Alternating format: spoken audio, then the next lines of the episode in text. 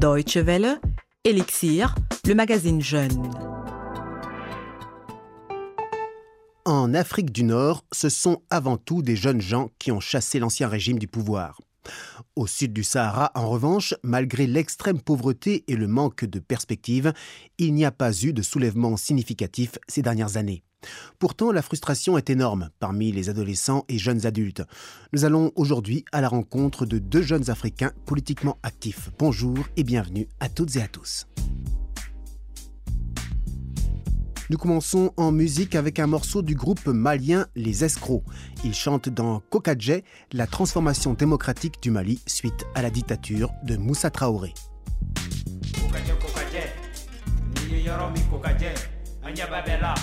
Kokaje kokaje. Ni ye yɔrɔ min kokajɛ a ɲɛba bɛɛ la a y'a to an ka dɔɔni fɔ ka dɔ t'an kɔnɔ n'an ye min ye an b'a fɔ a y'a t'an kɔnɔ n'an ye min ye fɔ a démocratie a démocratie kɔrɔ ye mun a bɛɛ fanga maa si kana fanga kɛ nenburuba ye k'a bɛn i kelen d'a ma kelen fanga tɛ fanga ye. A fanga jɛ k'an bolo di ɲɔgɔn ma mun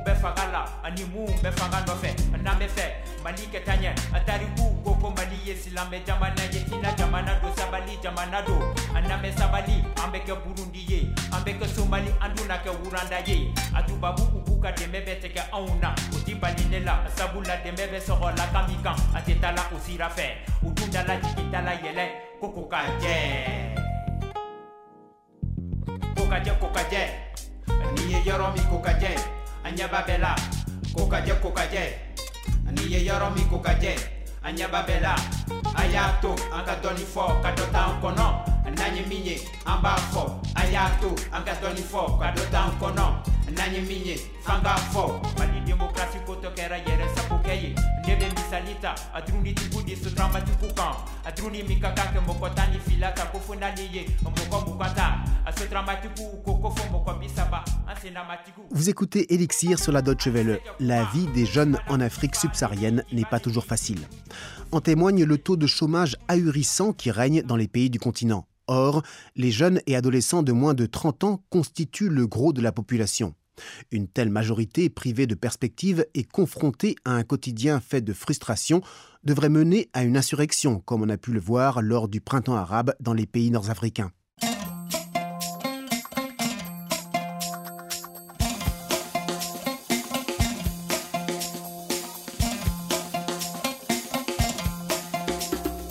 Lorsque Mkuleko Liangwa est apparu à l'ouverture cette année de l'Assemblée du Parlement sud-africain au Cap, le jeune homme de 25 ans a attiré l'attention pour plusieurs raisons.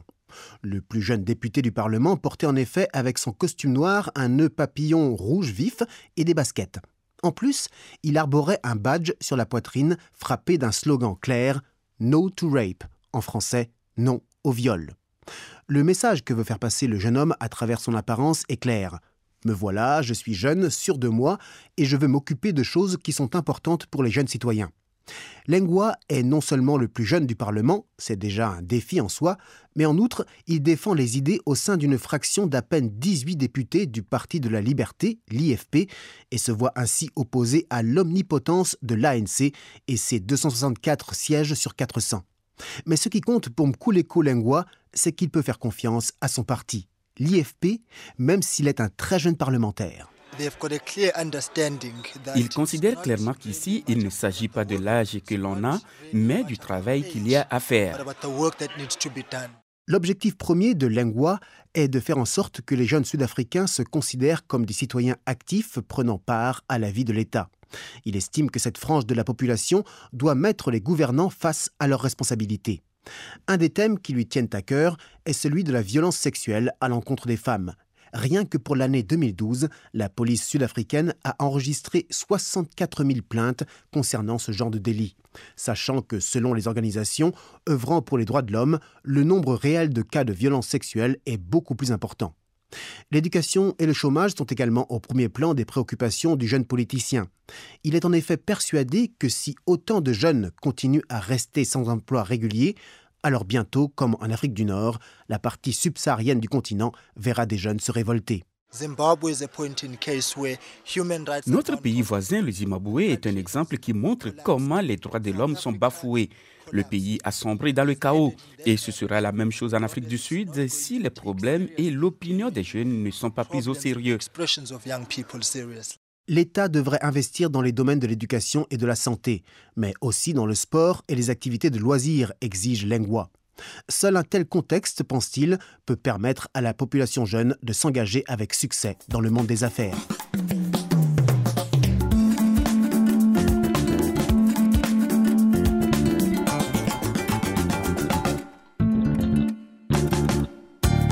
Cette vision des choses est partagée par Youssouf Kiranda. Cet Ougandais de 31 ans travaille au bureau externe de la fondation Konrad Adenauer à Kampala. L'organisation allemande s'attache à promouvoir des structures démocratiques dans les milieux politiques et de la société civile. Youssouf Kiranda participe au sein de la fondation à une initiative pour de jeunes cadres qui souhaitent développer une alternative politique. En Ouganda aussi, le plus grand problème est celui du chômage des jeunes, affirme Youssouf. Les jeunes adultes n'ont pas de perspective et le gouvernement n'y change rien.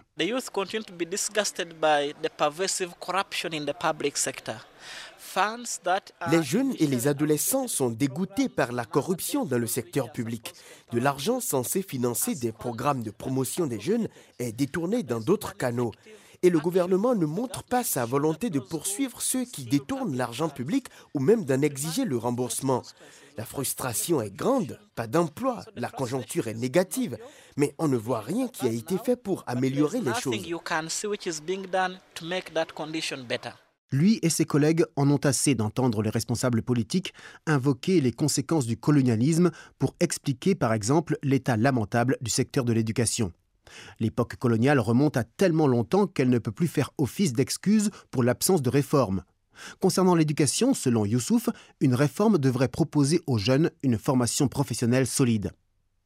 La population africaine est jeune. Deux tiers des habitants au sud du Sahara ont moins de 25 ans. Et pourtant, il semble que les besoins et les problèmes de la jeunesse ne constituent pas une priorité aux yeux des politiciens.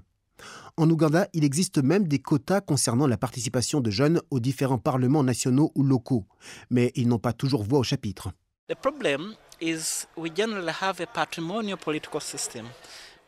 problème, c'est que nous avons un système politique patriarcal dans lequel les anciens qui ont de l'influence croient être les seuls responsables. Lorsque les jeunes se manifestent pour dire quelque chose, ils ont l'impression de ne pas être écoutés. En fait, on leur rappelle qu'ils n'étaient pas encore nés à l'époque de la lutte pour la libération et que leur heure n'a pas encore sonné. Youssouf déplore que les politiciens expérimentés ignorent une chose. La population jeune ne veut pas seulement parler de l'avenir, mais aussi et dès maintenant peser dans les décisions concernant le présent.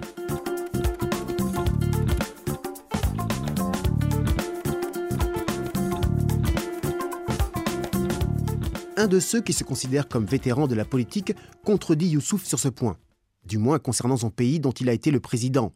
John Kufour estime que l'Afrique est sur la bonne voie pour ce qui est de l'influence des jeunes. Uh, si vous venez aujourd'hui assister à une séance du Parlement ghanéen, vous verrez que sur les 275 députés, plus de la moitié sont âgés de moins de 40-45 ans. Les jeunes gens ont donc accès au pouvoir et aux sphères d'influence. L'Afrique change vite elle est en train de s'ouvrir. Kufour, l'ancien président du Ghana, mise sur des jeunes gens engagés comme Lengwa, le junior des députés sud-africains, ou encore Kiranda, l'Ougandais. Ce sont des personnalités qui ne se laisseront pas facilement museler, pense-t-il. Et Mkulelo Lengwa se montre d'ailleurs des plus combatifs lorsqu'il résume l'équation qu'il veut résoudre ou bien la vieille garde fait mieux son travail à l'avenir, ou bien elle doit se retirer.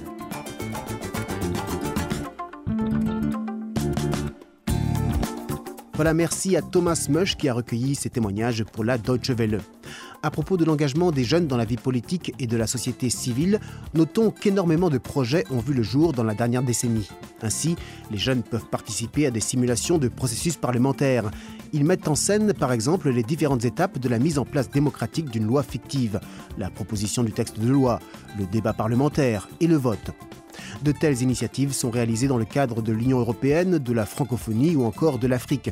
Concernant le continent africain d'ailleurs, on peut mentionner notamment l'UNESCO, l'Organisation des Nations Unies pour l'éducation, la science et la culture, avec son Parlement africain de la jeunesse.